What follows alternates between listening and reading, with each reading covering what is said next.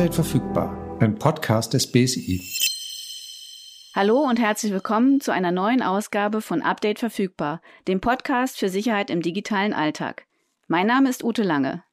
Und ich bin Michael Münz und wir melden uns auch diesen Monat wieder nicht aus dem Bundesamt für Sicherheit in der Informationstechnik, sondern aus dem Homeoffice mit einer Folge zum Thema Gaming. Ja, und bevor wir starten, möchten wir uns bedanken für das Feedback für die letzten beiden Folgen.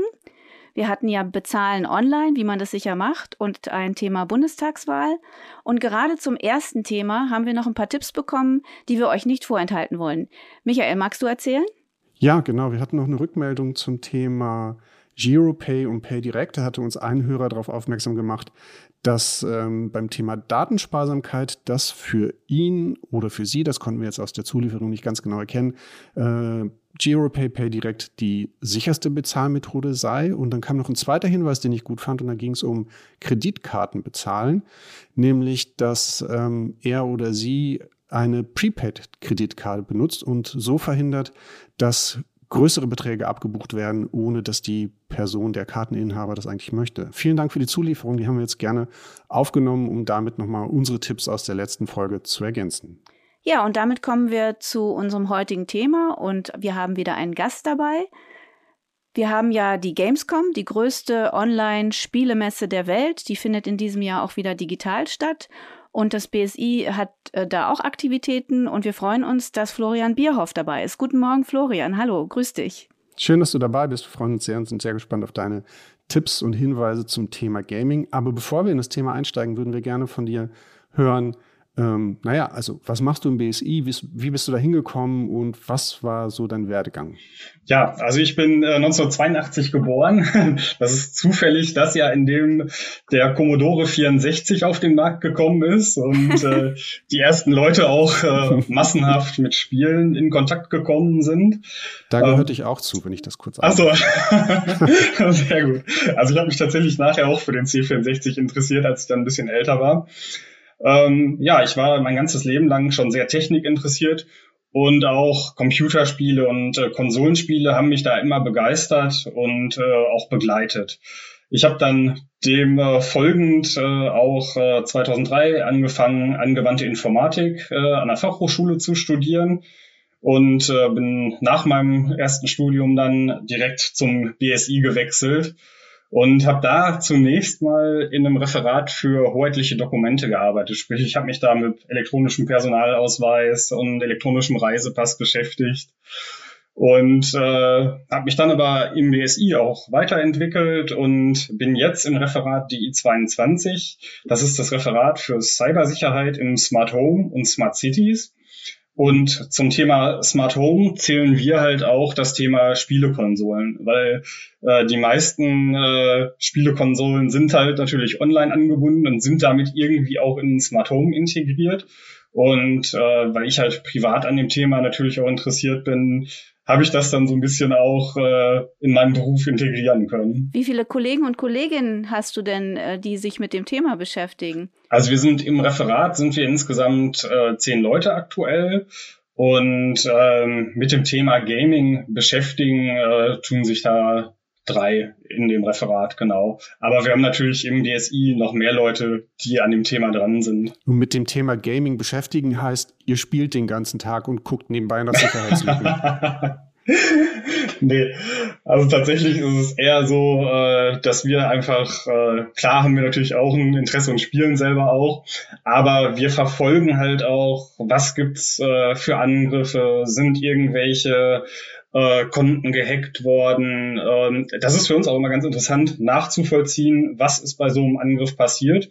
Und ja, wie können wir Gamer, wie können wir Bürger davor schützen, äh, dass sowas nochmal passiert? Gamer und Bürger, äh, das ist tatsächlich eine große Schnittmenge, wie ich ähm, weiß. Also über ein Drittel der Bevölkerung in Deutschland spielen in irgendeiner Form, habe ich nochmal rausgesucht. Und was ich auch interessant fand, ist, dass das Durchschnittsalter auf 37 Jahre gestiegen ist, also nochmal äh, in den vergangenen Jahren um sechs von 31 auf 37. Das heißt, spielen auch ganz viele Menschen meines Alters und noch darüber. Ähm, und äh, auch die Gamer im Alter von 60 bis 69 Jahre machen schon 10 Prozent der Spielenden aus. Also wir sprechen tatsächlich gar nicht von irgendeiner kleinen eingeschworenen Gemeinde, die sich die Nächte um die Ohren schlägt, sondern jeder, also ein Drittel, jeder von uns in irgendeiner Form hat wahrscheinlich schon mal gespielt und ein Drittel tun es regelmäßig auch auf ganz unterschiedlichen Geräten. Und das heißt ja auch, ähm, es sind halt nicht nur ganz viele Leute betroffen, wenn Sicherheitslücken auftreten, sondern jede dieser Personen ist auch ein potenzielles, also kann ein potenzielles Opfer sein für unterschiedliche äh, Vorgehensweisen. Da kommen wir gleich nochmal zu. Und auch jede Person ist, das haben wir auch immer mal wieder festgestellt im Podcast, ist letztendlich auch ein Einfallstor, falls jemand äh, kriminelle Machenschaften vorhat. Aber da kommen wir dann gleich im Einzelnen zu. Ich wollte das an der Stelle nur noch mal einordnen. Ja, was mich interessiert oder vielleicht auch unsere Hörer und Hörerinnen, Florian, was fällt denn unter diesen großen Begriff Gaming? Also welche Arten von Online-Spielen oder Tätigkeiten gibt es und welche davon sind für euch besonders im Blick in eurer Arbeit? Also äh, das hat sich, äh, wie Michael eben auch schon so ein bisschen angedeutet hat, das hat sich über die Jahre ein bisschen verändert. Also mittlerweile ist es ja so, dass wir eine hohe, ich sag mal, Gaming-Durchdringung haben. Ne? Wir haben Gaming auf ganz vielen Devices. Ähm, wir haben Spielekonsolen, die viele Leute zu Hause haben und die auch vielleicht als Medienspieler und so benutzen. Wir haben äh, Mobiltelefone, ne, Handys, auf denen äh, Spiele laufen. Wir haben natürlich auch noch das klassische PC-Gaming, was früher ja ähm, hauptsächlich den Markt dominiert hat, aber auch äh, Smart TVs, ne, kann man tatsächlich auch kleine, meistens portierte Handyspiele, aber kann man auch dafür nutzen. Und äh, das zeigt einfach, dass dieses Thema unheimlich relevant ist. Und dadurch, dass halt so viele Leute äh, gamen und Spielen nutzen, steigt natürlich auch die Attraktivität für Angreifer. Ne? Weil ich habe dann meistens auch äh, digitale Güter, die da irgendwie mit vernetzt sind. Ne? Meine Accounts sind mittlerweile auch häufig richtig was wert. Ne? Wenn ich da mit Ingame äh, Bezahlvorgängen äh, irgendwie mir wichtige Items gekauft habe, die man vielleicht sogar auf einem Marktplatz oder so handeln kann.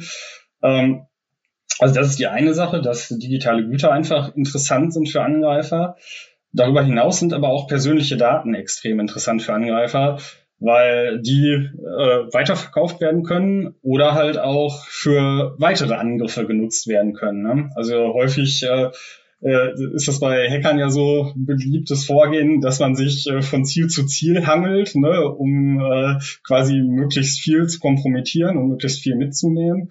Und äh, ja, dementsprechend sind da auch häufig die privaten Daten äh, im Fokus. Das hat man auch vor zehn Jahren äh, gesehen bei einem der bekanntesten Hacks, der in der Gaming-Szene überhaupt stattgefunden hat. Da wurde das PlayStation äh, Network ziemlich umfassend gehackt. Also es sind tatsächlich insgesamt 77 Millionen Kundendatensätze ähm, ja, in falsche Hände geraten. Ne? Und äh, da war wirklich alles bei. Ähm, ein paar Datenteile waren dabei verschlüsselt. Äh, zum Beispiel Kreditkartendaten sind nicht direkt online gegangen. Aber trotzdem ähm, hat ja auch meine E-Mail-Adresse hat ja auch ein hohes Gut. Ne? Ähm, und ja. Wenn solche Hacks passieren ähm, und Daten dann veröffentlicht werden, was passiert denn dann mit denen? Also, also ähm, ist natürlich schlimm genug, dass meine persönlichen Daten dann irgendwo im Netz rumliegen, aber was kann man dann damit machen? Was sind so die üblichen Vorgehensweisen, wenn solche Daten dann eigentlich erstmal im Netz auftauchen? Ja, also meistens ist das so, ähm, dass äh, das ist so ein bisschen wie in der freien Wirtschaft. Da macht jeder das, was er am besten kann und die Leute treffen sich auf dem freien Markt. Ne? Und so ist das im Prinzip bei diesen kriminellen Machenschaften auch so. Es gibt Leute, die extrahieren halt gerne Daten und beschaffen die, aber meistens machen die selber dann gar nichts mit den Daten, außer dass sie sie halt weitergeben. Dann zum Beispiel in Hackerforen zum Verkauf anbieten oder mittlerweile auch eine relativ beliebte Masche ist, dass man erstmal das Unternehmen selbst versucht zu erpressen mit der, mit dem Leak der Daten. Ne?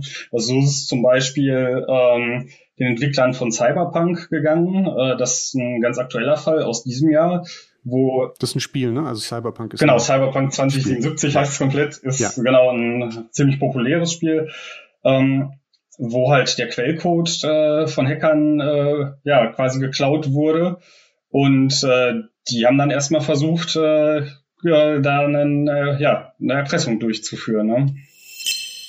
Lass uns doch mal gucken, was man dagegen machen kann. Also Michael hat ja schon gesagt, dass wir alle Betroffene sein können in unterschiedlichen Aspekten. Also wir können selber das Datenrisiko sein, weil wir unsere Daten nicht absichern. Wir können aber auch Betroffene sein, wenn andere entweder eine Firma oder andere Nutzer das nicht tun. Und du hast ja anfangs schon erwähnt, dass du selber spielst. Lass uns doch mal anhand deiner Erfahrungen beim Spielen so ein bisschen durchgehen, mhm. wie du dich absicherst. Also ich meine, du arbeitest beim BSI, deswegen gehe ich jetzt mal davon aus, dass du das vorbildlich machst und wir alle davon lernen können, wie wir es in Zukunft auch so machen wie du.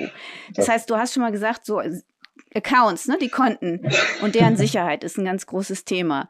Erzähl doch mal, was du so alles an Konten hast. Jetzt nicht alle Daten und natürlich keine Passwörter und nichts, aber welche, welche Kategorien gibt es und wie stelle ich sicher, wenn ich jetzt zum Beispiel anfangen sollte, online zu spielen, was ich bisher selten tue, habe ich festgestellt. Ähm, aber ich finde es total spannend, nachdem ich mich jetzt damit ein bisschen beschäftigt habe. Das heißt, ich könnte ja mal dein ähm, dein Versuchskaninchen sein. Wie mache ich das jetzt richtig, wenn ich damit anfange? Also äh, in Kategorien kann man das ziemlich gut einteilen. Also ich habe im Wesentlichen äh, habe ich drei Kategorien von Accounts, die ich selber verwalten und sichern muss.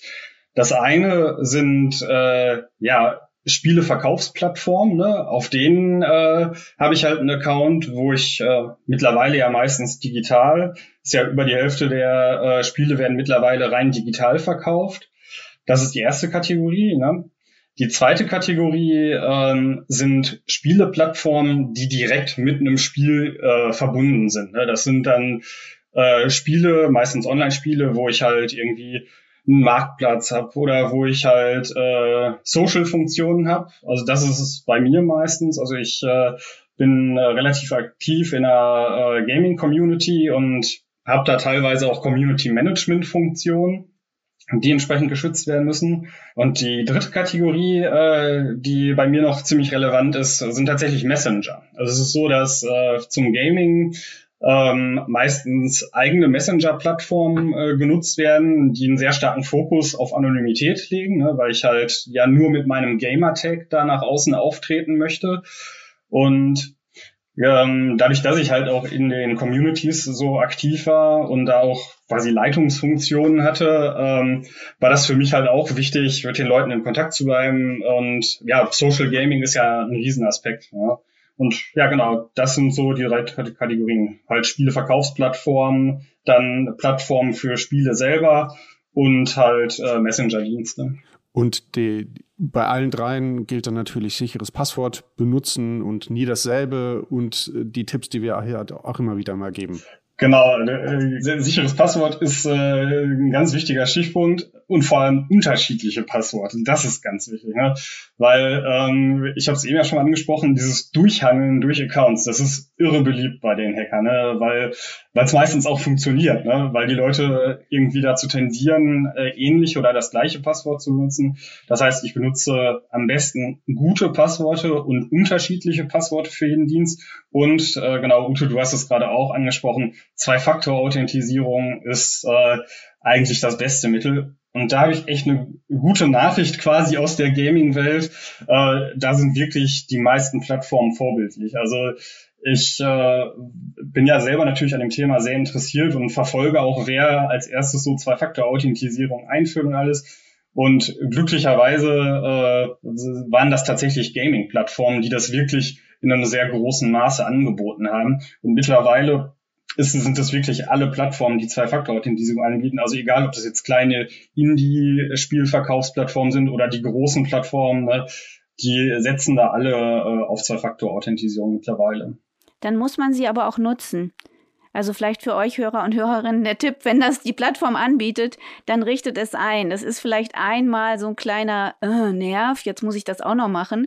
Aber für die Zukunft ist, glaube ich, viel Schaden von euch abgehalten. Richtig, Florian? Richtig, das ist genau ein super Stichpunkt. Ähm, das ist halt äh, einmal mache ich mir diese Mühe, richte das ein, aber ich kann damit halt äh, viel, viel Probleme im äh, Nachhinein quasi vermeiden. Also ich selber äh, habe die Erfahrung gemacht ähm, äh, in einer Community, die ich halt gemanagt habe. Äh, die ist nicht direkt gehackt worden, aber da hat tatsächlich jemand sich äh, Rechte erlangt, dass er auch äh, Mitgliederverwaltung machen konnte.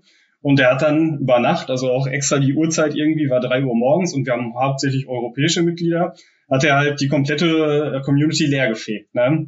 Und alle anderen äh, Administratoren äh, guckten dann morgens in die Röhre, ne, als sie dann gesehen haben, also es war eine Community von 2000 Leuten ungefähr, die, die wirklich sich über langen Zeitraum kennengelernt haben und äh, ja auch die Community geschätzt haben.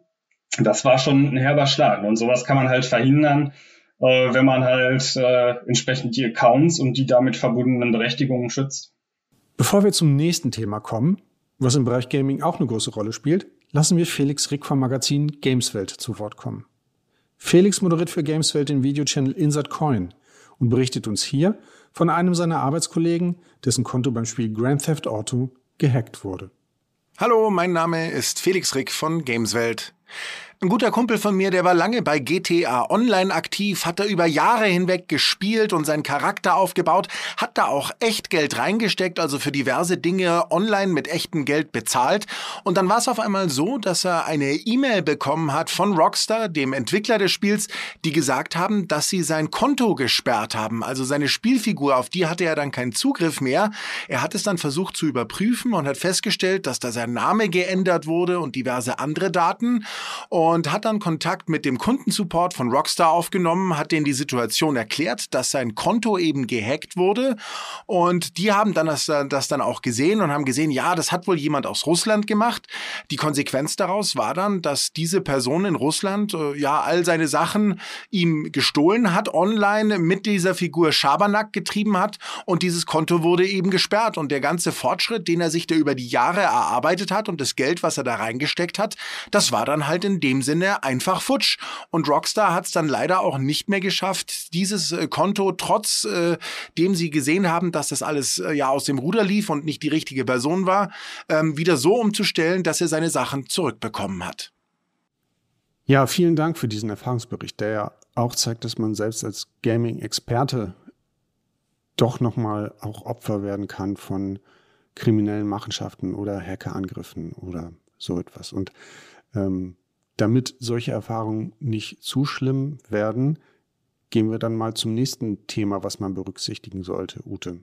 Ja, ganz vielen herzlichen Dank an äh, Felix für diesen Bericht. Das zeigt uns ja, wie wichtig das ist, was wir gerade auch mit Florian besprochen haben und was wir, worauf wir auch immer wieder hinweisen im Podcast. Datensparsamkeit und sorgfältig überlegen, mit wem man was teilt. Ja, das nächste Thema ist äh, eins, das wir schon mal hatten, aber diesmal geht es um Bezahlen beim Online-Gaming. Und da gibt es ja auch eine ganze Menge zu berücksichtigen. Ja, also genau, schon alleine da fängt es an, ne? bei dem, äh, was kauft man und äh, weiß ich, was ich kaufe, das ist eigentlich die viel größere Frage. Ähm, also es gibt äh, viele Spiele, da ist das sehr gut geregelt. Ne? Da äh, kann ich, also meistens ist es so, dass ich äh, zunächst mal mit meinem äh, richtigen Geld quasi ne, erstmal wechseln muss in eine Online-Währung. Das äh, ist so quasi der erste Schritt und dann kann ich mit dieser Online-Währung äh, kaufe ich dann entweder direkt irgendwelche Güter, ne, die ich auswählen kann. Und dann gibt's halt noch das große Thema der sogenannten Lootboxen, ne, wo ich äh, quasi vorher nicht genau weiß, was ich kaufe und ähm, auch ein gewisses Risiko habe, äh, dass ich halt, äh, wenn ich eine Lootbox dann öffne. Da wollte ich einmal kurz einhaken, weil mir das schon drei Schritte zu weit ist an dieser Stelle. Ich wollte nochmal zurück an den Anfang, nämlich an die Stelle, wo du sagtest, und dann wechsle ich von der echten in so eine digitale Währung und so weiter und so fort. Für mich im Hinterkopf spielen sich dann auch noch mal so ganz viele Einrichtungsfragen ab. Also wie, wie funktioniert das? Also muss ich irgendwo eine Kreditkartendaten hinterlegen oder gibt es andere Bezahlmöglichkeiten? Äh, wie sicher sind die und wie viel Aufwand macht es am Anfang und wie kann ich mich da absichern? Oder muss ich das gar nicht? Ja, es gibt natürlich auch eine ziemlich große Bandbreite. Ne? Ähm, also wenn man ganz sicher gehen möchte, dann kann man zum Beispiel mit Guthabenkarten arbeiten. Ne? Das ist insbesondere so für ähm, Mobile Gaming Shops, ne, ist das eine, ein probates Mittel. Da kann ich mir dann äh, an der Kasse im Einzelhandel eine Guthabenkarte kaufen, dann einlösen. Dann äh, hatten wir eben noch das Nutzerfeedback ne, von eurer letzten Podcast-Folge. Das passt da auch sehr gut rein. Nämlich äh, Prepaid-Kreditkarten sind natürlich auch ein super Mittel, ne? weil da einfach, äh, wenn ich die Kreditkarte hinterlegt habe als Bezahlmethode, wenn ich mich dazu entscheide, äh, dann ist trotzdem gedeckelt, dass äh, da nicht äh, beliebig viel Geld abgehoben äh, werden kann. Ich meine, klar habe ich dann auch äh, ein gewisses Risiko, dass das Guthaben, was ich da draufgeladen äh, habe, futsch ist. Ne? Aber ich kann halt nicht irgendwie richtig in finanzielle Schieflage dadurch äh, geraten und äh, dann irgendwie da mich äh, mit höheren äh, Rückforderungen von der, vom Kreditkartenbetreiber konfrontiert sehen.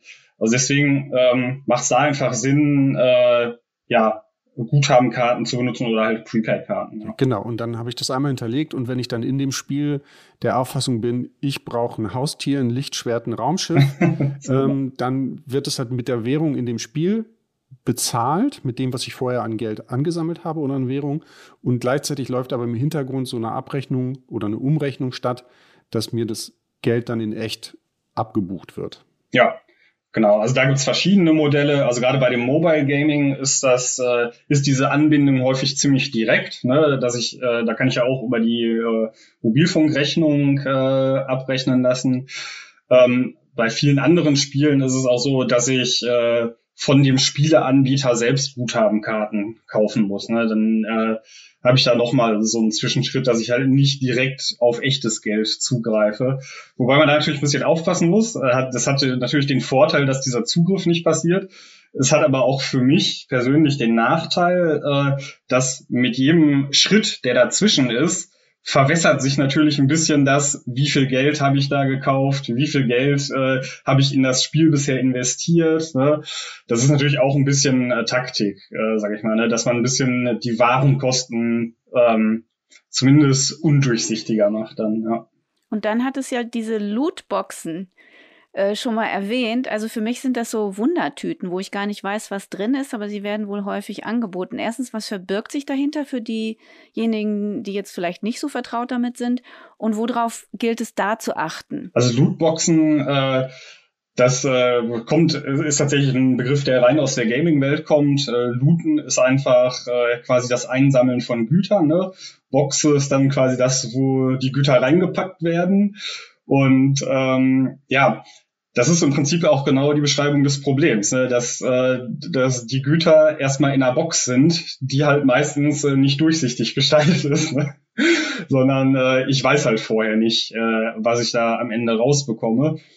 Und also manche Länder haben das tatsächlich auch schon als Glücksspiel eingestuft, ne? Und das muss dann entsprechend auch gekennzeichnet werden und es müssen entsprechend äh, ja, Jugendliche auch davor geschützt werden, ne? weil das natürlich auch einen sehr hohen äh, Reiz hat, dass man es weiter probiert. Ne? Weil wenn ich äh, quasi so ähnlich wie beim Glücksspiel, wenn ich äh, zehn äh, Lootboxen geöffnet habe und es war immer noch nicht das drin, was ich unbedingt haben will, dann ist natürlich der Anreiz hoch, dass es dann beim elften Mal äh, klappen muss, quasi. Ne? Ich, ich versuche gerade so ein bisschen zu verstehen, warum man etwas kauft, von dem man gar nicht weiß, was es ist. Aber das ist so ein bisschen mhm. wie, wie bei den Sammelheften, wo du einfach hoffst, genau. dass du den einen Stürmer dann mit dabei hast oder wie in so einen Loseimer greifen in der Hoffnung, den großen Teddybären, der schon seit Wochen an diesem LKW hängt und an der Kirmes mich lockt, ähm, zu gewinnen. Ne? Also so, so ähnlich ist es dann da auch. Mhm. Richtig, also im Endeffekt läuft das, glaube ich, auf Statussymbole hinaus, ne? die da in der Gaming-Welt sich halt äh, irre gut abbilden lassen. Das hat sich einfach gezeigt. Ne? Auch die großen Online-Games, die machen ihre Umsätze nicht mehr durch den Verkauf äh, von dem Spiel selber. Ne? Das läuft mittlerweile alles über äh, Bezahlkarten, werden da, wird da der Großteil der Umsätze generiert. Ja. Also es ist ein bisschen auch wie, wie früher bei den, bei den Lampen. Also Lampen verschenken und dann das Öl verkaufen. genau, richtig. Ja, genau. Ja, okay. oder, oder bei Druckern, ne? ja, ja, ich wollte es nicht sagen. Gibt es denn da irgendwelche Tipps, äh, Florian, die du hast, dass man auch da nicht in so, äh, ich sag mal, Kostenfallen oder ähnliches tappt? Oder gilt da dasselbe wie beim generellen Bezahlen im Online-Spielbereich? Also im Prinzip, genau, gilt da das Generelle, äh, dass ich halt das entsprechend absichern muss und ich äh, ja, muss es halt im Auge behalten. Ne? Muss halt äh, gucken, was brauche ich wirklich und äh, ja, ähm, also was ich noch so als Tipp geben kann, es gibt relativ viele Spiele, ähm, bei denen Lootboxen nicht nur mit Geld, sondern auch äh, quasi äh, mit äh, Spielepunkten ne, äh, geöffnet werden können. Da muss ich halt äh, vielleicht gucken, dass ich eher den Fokus auf das Spielen ne, als auf das Bezahlen lege. Einfach um halt äh, nicht in finanzielle, in finanziellen Druck da zu mhm. geraten. Also das heißt, eher den schwereren Weg gehen im Spiel, anstatt sich halt über einen Kauf, was weiß ich, jetzt zwei Level weiterzuspringen und dann irgendwas zu erreichen. Ne? Privatsphäre ist ja ähm, auch in dem Bereich ein Thema. Du hast ja schon gesagt und erzählt, dass du in so Communities tätig bist man hat so äh, Gamertags, also praktisch Namen, die man sich gibt, wenn man in den Spielen unterwegs ist. Das heißt, ich weiß ja erstmal gar nicht, mit wem ich da spiele und ob das jemand ist, der oder die in guter Absicht sich mit mir in Kontakt setzt. Also wie kann ich mich und meine Daten oder meine Privatsphäre da auch schützen, wenn ich in so einer Community bin? Was gibt es da für Anregungen, die du hast oder auch Erfahrungen, die du teilen kannst? Also was ich da auf jeden Fall sagen kann, ist erstmal, dass äh, die meisten Communities haben ziemlich gute äh, Privatsphäre-Einstellungen mittlerweile. Also da äh, muss ich echt sagen, das ist ähnlich wie bei der Zwei-Faktor-Authentisierung. Die äh, Spielehersteller und Spieleplattformtreiber, die haben ziemlich früh erkannt, äh, dass, ähm, dass das ein sensibler Punkt ist, eine Privatsphäre. Und ähm, ja, da fängt es im Prinzip an, ne? dass ich zum Beispiel einstelle, dass sie mich äh, ja unbekannte Leute zum Beispiel nicht anschreiben können. Ne? Das wäre so ein Tipp, den ich äh, geben würde. Ähm, man kann das auch feingranularer einstellen, dass wenn ich zum Beispiel Mitglied einer bestimmten Community bin, dass mich dann Leute aus dieser Community ansprechen können. Ne? Da habe ich wenigstens so einen, einen gewissen Filter, ne, dass es äh, eine Verbindung gibt zu den Leuten und äh, mich da nicht völlig Fremde anschreiben können. Genau, und das äh, würde ich im Prinzip den Leuten raten, da halt genau zu gucken, wie sind meine Privatsphäre-Einstellungen, was, was möchte ich von mir preisgeben. Auch gibt es das häufig, äh, dass es so mehrstufige äh, Freigaben gibt für den eigenen Account. Also dass ich zum Beispiel ähm, für unbekannte Personen nur unter meinem Gamertag verfügbar bin, äh, dass ich aber für Leute, die mit mir befreundet äh, sind, dass ich dann auch einen Klarnamen angeben kann. Wäre ich äh, ehrlich gesagt auch ein bisschen vorsichtig mit, ne? ähm, weil es ist halt schon so, also das habe ich in den Communities wirklich äh, viel mitbekommen. Ähm, die Leute sind da ziemlich kreativ und auch sehr, äh, ja, stecken da viel Arbeit rein, um anderen zu schaden, um sich da Vertrauen zu erschleichen. Ähm, also da habe ich echt äh, viel Sachen mitbekommen, wo wir dann auch Leute melden mussten ne, bei den Plattformbetreibern, weil irgendwie unangebrachte Bilder verschickt wurden und so. Das ist äh, wirklich da, ja, da muss man halt wirklich ein bisschen aufpassen. Und also hilft das Bewusstsein, dass man halt, also dieses Thema zur Datensparsamkeit, also nur Daten, also sich immer bewusst zu sein, dass die Daten, die ich eingebe, irgendwann auch mal freistehend im Netz stehen können. Ja. Das kann ja, passieren. Auf jeden Fall. Also das finde ich, genau, das ist ein sehr guter Tipp, dass man einfach sagt, äh, poste quasi nur online, äh, was du auch später über dich, wenn man früher mal gesagt, in der Bildzeitung lesen möchtest, aber genau wie du sagst, äh, was man halt auch mal online von sich sehen möchte. Also klar gibt es auf der anderen Seite das Interesse der, der, der Betreiber, der Hersteller, auch möglichst viele Daten von mir als Kunden zu bekommen, ne? angefangen von meiner E-Mail-Adresse bis dann eben Kreditkarteninformationen und so weiter und so fort.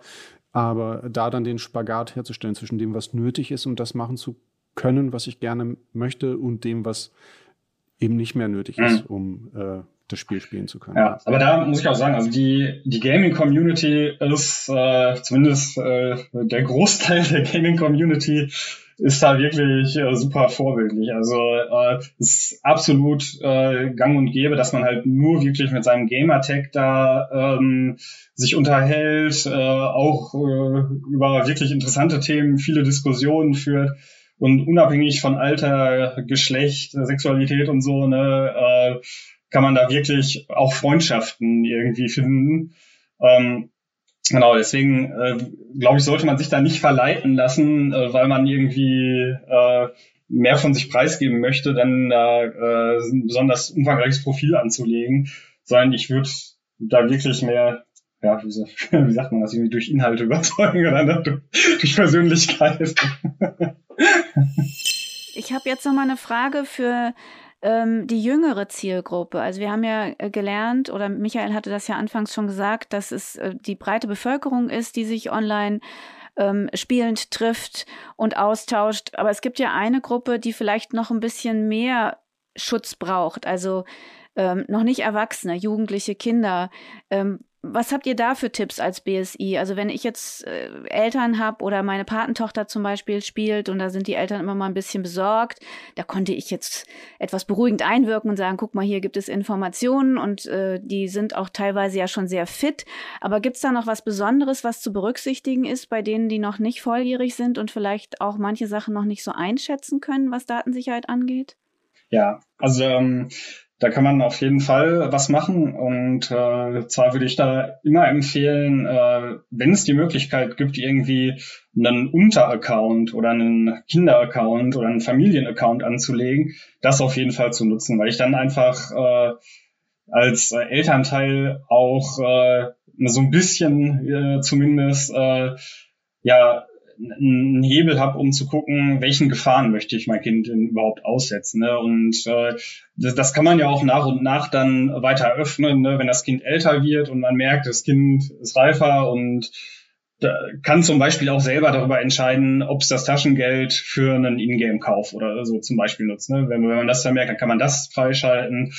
Und ja, das andere ganz Wichtige ist einfach äh, mit den Kindern reden, reden ne? den Kindern auch äh, erklären, was quasi äh, was Online-Gaming ist, was das bedeutet, wenn einen jemand anschreibt, äh, dass man das erstmal auch einfach löschen kann oder blockieren kann und ignorieren kann. Ne?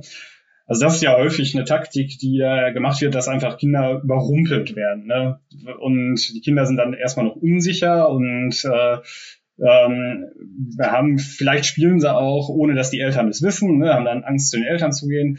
Also da einfach auch mit den Kindern reden und äh, dafür sorgen, dass äh, ja, dass man da ein bisschen am Ball bleibt ne, und die Kinder schützt. Es gibt ja auch den umgekehrten Fall und das war bei mir dann auch so, dass mir die Kinder dann erklärt haben, wie bestimmte Spiele funktionieren. Weil bei mir sind die Nächte, wo ich am C64 Elite gespielt habe, natürlich auch schon längst vorbei. Und ich spiele, wenn ich spiele, auf, auf Mobiltelefonen. Ne? Also dann halt in der Supermarktschlange ja. stehen, im Zug irgendwie Zeit verbringen ähm, schnell mal das Telefon rausholen. Ähm, ich finde Stadt, Land, Fluss zum Beispiel einen super Zeitvertreib, um einfach mal zu gucken, wie es funktioniert ähm, und wie, wie schnell ich noch gedanklich bin. Aber ich frage mich dann natürlich auch nochmal, also ist beim Thema mobiles Spielen, Gaming auf dem Telefon, sind darüber hinaus noch bestimmte Punkte zu beachten? Ist da noch irgendwie zwei, drei ähm, Punkte in deiner, in deiner Tipps-Loot-Box, die du uns mitgebracht hast, die du uns vielleicht noch geben kannst? ähm, ja, also im Prinzip gilt da das gleiche wie bei den äh, klassischen Gaming-Plattformen. Ne? Das äh, ist schon so. Ähm, worauf ich äh, noch achten kann, ist beim Bezahlen halt, dass ich zum Beispiel äh, dieses Abrechnen über den Mobilfunkanbieter, das kann ich halt einschränken. Ne? Da äh, ist schon viel gewonnen, weil das viele per Default aktiviert haben, äh, aus Bequemlichkeit meistens. Ähm, das ist aber was, das wird eigentlich selten wirklich legitim benutzt. Ne? Das, äh, das ist eher was, äh, was dann im Hintergrund läuft. Ich meine, klar gibt es das natürlich auch, dass das legitim benutzt wird. Das möchte ich jetzt nicht falsch rüberkommen. Äh, aber ähm, das gibt's halt auch häufig, dass das halt äh, missbraucht wird.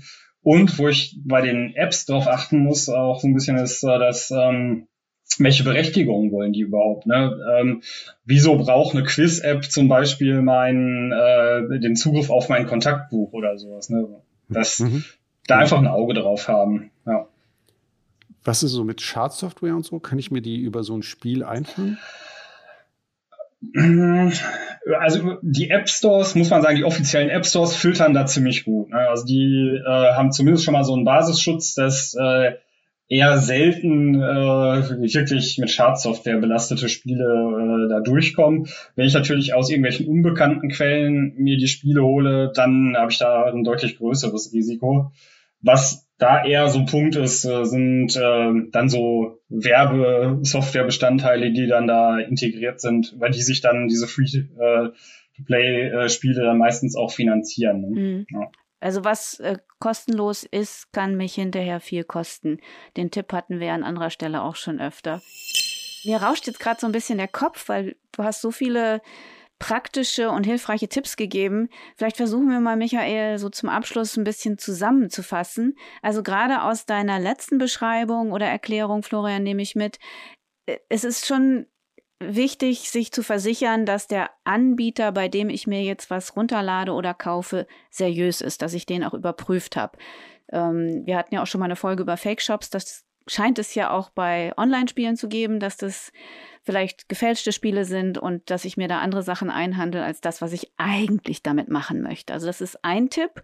Meine Lieblings- äh, Zwei-Faktor-Authentisierung hast du schon mehrfach erwähnt und äh, das Thema Passwörter, sichere und vor allen Dingen unterschiedliche haben wir auch schon gehabt. Was hast du noch mitgenommen? Na, ich habe vor allen Dingen mitgenommen, dass das Thema Gaming äh, im Prinzip das zusammenführt, worüber wir in den vergangenen Folgen gesprochen haben. Also es fängt tatsächlich an bei, bei Account-Sicherheit. Es fängt an bei, wenn ich eine Spielekonsole habe, die im Netz ist, die dann auch mitzudenken. Also Thema Smart Home, was Florian ganz am Anfang gesagt hat. Das Thema Bezahlen, was wir beim letzten Mal hatten. Ähm, da kommt echt ganz, ganz schön viel zusammen. Das ist so ein bisschen, also für mich jetzt erstmal sowas wie die nächste oder so eine fortgeschrittene Stufe von Datensicherheit, die ich irgendwie mit bedenken muss. Da kommt echt ähm, richtig, richtig viel zusammen, auch wenn es halt wirklich nur so ein ich sag jetzt mal, so ein popliges Spiel ist, was ich mal eben 30 Sekunden in einer Supermarktschlange spielen möchte. Ne? Also da ist echt äh, viel zu bedenken. Aber ich glaube, wir haben auch viele Tipps dabei gehabt, jetzt heute von Florian, ähm, dass man ein gutes Gefühl dabei hat, wenn man spielt und weiß, wo man sicher sein kann. Ein Thema, was wir auch hatten, über das wir noch gar nicht gesprochen hatten, was ich auch nur ganz kurz ansprechen möchte, ist Updates. Ich vermute mal, wenn ich ein Spiel habe, gibt es wahrscheinlich auch Spiele-Updates. Und da ist es dann auch so, dass ich, wenn eins verfügbar ist, ich das gefälligst dann auch installiere. Ja, also das äh, bietet sich auf jeden Fall an. Äh, das sollte man machen. Äh, klar, bei Spielen ähm, haben Updates äh, äh, auch viel Sicherheitsrelevanz. Ne? Also das äh, muss man auch sagen. Äh, häufig werden da Lücken gepatcht. Und äh, noch viel wichtiger ist das aber auch bei den Plattformen, auf denen ich spiele, ne? dass ich halt äh, meinen PC, den ich zu Hause stehen habe, dass ich den äh, regelmäßig update, damit einfach die Betriebsumgebung des Spiels äh, eine sichere ist und ich nicht aus dem Spiel heraus irgendwie äh, da irgendwelchen Unfug treiben kann. Ne? Du hast ja gesagt, dass ihr euch im BSI in deinem Referat damit äh, beschäftigt und ich habe gesehen, auf der Webseite gibt's ganz, ganz viele Tipps wo ihr, liebe Hörer und Hörerinnen, jetzt nochmal nachlesen könnt und auch immer wieder darauf zurückgreifen könnt, wenn ihr euch jetzt nicht alles im ersten Durchlauf gemerkt habt. Ihr könnt die Folge natürlich auch gerne öfter hören, wenn ihr möchtet. Ähm, und ich habe noch eine Frage für dich, Florian. Du bist ja nicht nur beruflich mit Gaming beschäftigt, sondern auch privat ein großer Fan und sehr aktiv. Jetzt steht ja die Gamescom an aktuell. Auf was freust du dich da denn am meisten? Ich bin einfach äh, gespannt auf neue Spiele. Also ich habe im Moment habe ich tatsächlich äh, keinen großen Brenner, auf den ich mich besonders freue. Es war letztes Jahr war es Cyberpunk. Tatsächlich haben wir heute auch drüber gesprochen. Ähm, dieses Jahr bin ich einfach offen und freue mich auf die vielen neuen Sachen, die es da sicherlich geben wird. Und fehlt einem bei der digitalen Gamescom nicht das stundenlange Schlange stehen? Ja, also tatsächlich schon so ein bisschen. Also ich muss sagen, ich äh, bin jetzt kein Fan vom Schlange stehen an sich, aber ich habe in den Schlangen extrem viele nette Leute kennengelernt. Also das finde ich, das ist auch so ein äh, so eine ja, Qualitätsmerkmal ist vielleicht übertrieben, aber so eine Eigenschaft äh, von Gamern, die ich äh, kennen und schätzen gelernt habe, dass man sehr offen ist und schnell ins Gespräch kommt. Ich meine, klar, man hat natürlich auch ein gemeinsames Thema sehr schnell gefunden, wenn man gerade für dasselbe Spiel ansteht. Ja, wir haben ja jetzt auch sehr angeregt gesprochen. Also ich glaube, wir könnten auch noch weitersprechen, aber ich denke, wir kommen mal zum Abschluss und ähm, freuen uns, dass du da warst, Florian. Ganz herzlichen Dank. Es hat sehr viel Spaß gemacht. Ja, war super. Vielen Dank. Ja, vielen Dank. Danke für die Einladung. Ja, und wir freuen uns, wenn ihr auch beim nächsten Mal wieder dabei seid, wenn es heißt Update verfügbar. Bis dahin könnt ihr uns abonnieren auf euren Podcast-Plattformen, so verpasst ihr keine Folge. Und weil wir noch nach Anregungen für weitere Folgen suchen, wir haben zwar so ein paar Ideen, mit, über Themen oder zu Themen, mit denen wir uns beschäftigen möchten. Hier nochmal die Einladung. Schickt uns doch gerne Anregungen, Ideen, Fragen, die euch schon immer beschäftigt haben, wenn es um Datensicherheit geht. Und wie ihr uns erreicht, Michael, das weißt du. Genau, also über die Kanäle Facebook, Instagram, Twitter oder auch YouTube. Da ist das BSI dann vertreten. Und es gibt noch eine Mailadresse, die dann ähm, auch bei uns landet, wenn es um Themenanregungen geht. Die lautet bsi.bsi.bund.de. Wir freuen uns auf Post, auf Themenvorschläge für die nächsten Folgen. Da sind wir sehr gespannt und nehmen die, die Anregungen, die dann auf den Wegen kommen, auch gerne in den neuen Folgen mit auf. Ja, und dann bis zum Wiederhören. Alles Gute und tschüss. Tschüss. Tschüss.